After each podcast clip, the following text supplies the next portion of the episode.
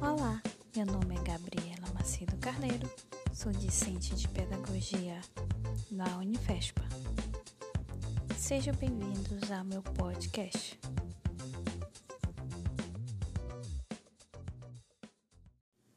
No episódio de hoje, vamos falar sobre o artigo de Cátia do Nascimento Venerada de Souza, intitulado Alfabetização Matemática Considerações sobre a Teoria e a Prática.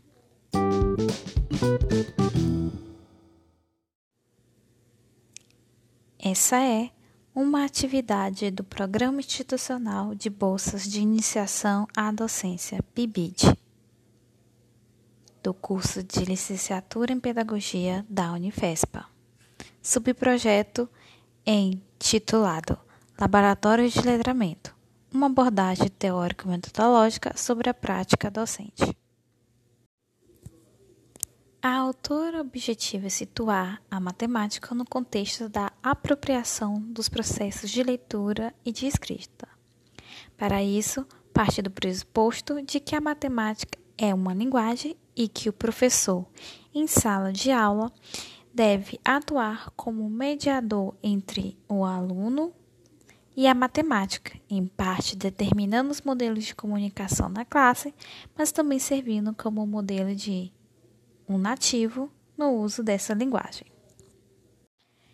Com base nos aportes teóricos, a matemática é uma ciência abstrata de linguagem simbólica Posso dizer que, para ler informações matemáticas, não basta conhecermos sua linguagem, mas o sentido e o significado da mesma.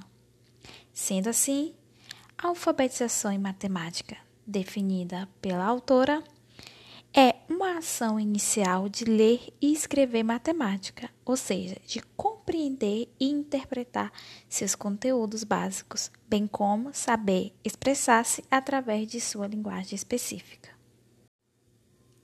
Pensando a alfabetização matemática como a ação de auxiliar o aluno na compreensão e na interpretação dos conteúdos e na representação consciente das ideias matemáticas, utilizando sinais e signos pertinentes à linguagem em questão, a alfabetização matemática implicaria nas séries iniciais do ensino fundamental três importantes segmentos: contextualização, historicização e enrendamento. Para a autora, tanto a linguagem matemática quanto a linguagem materna são fundamentais e inseparáveis na interpretação e representação da realidade. Com isso, compreende que a alfabetização matemática deve proceder a um trabalho de comunicação, contextualização, leitura, escrita e, acima de tudo, de envolvimento do aluno na construção do conhecimento. Mas o que queremos mesmo saber é se é possível realizar o processo de alfabetização em matemática nas séries iniciais do ensino fundamental. Bom, a autora nos chama a atenção para os seguintes pontos, colocados por ela mesma. Primeiro, compreender que a criança, antes de ingressar na escola, já convive com as ideias matemáticas. 2. Para que a criança consiga avançar nesta linguagem, a matemática, a escola deve trabalhar com a sistematização do conhecimento que já carrega consigo. Contudo, essa sistematização deve ocorrer de maneira gradativa. 3. A afetividade entre o professor e o aluno é de extremamente importância para que ocorra a obtenção da linguagem matemática. 4. Desapegar do livro didático, ou seja, não usá-lo como único recurso. 5. Promover atividades de participação, reflexão, comunicação, diversão que estabeleçam relação entre os conteúdos e as disciplinas. 6. Compreender que a criança alfabetizada matematicamente é aquela capaz de ler, entender e, e interpretar os signos e símbolos expressos pela linguagem matemática. Apesar de ser um texto com a linguagem de fácil interpretação e bem estruturado, a autora deixa de lado a abordagem sobre o que é contextualização, historicização e enrendamento na alfabetização matemática. Mas ela aponta para dois descasos na área da alfabetização matemática: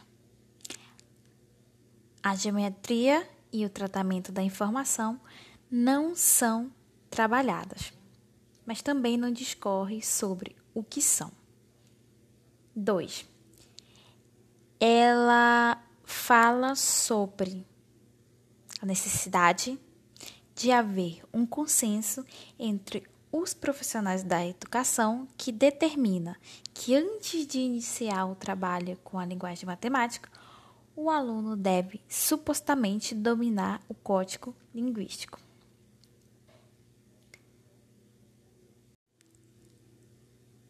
Repensar no modo como se apresenta a matemática nos cursos de formação de professores é uma das maneiras de criar melhorias e fazer intervenções para que os índices de leitura e escrita, tanto na língua materna quanto na matemática, melhorem.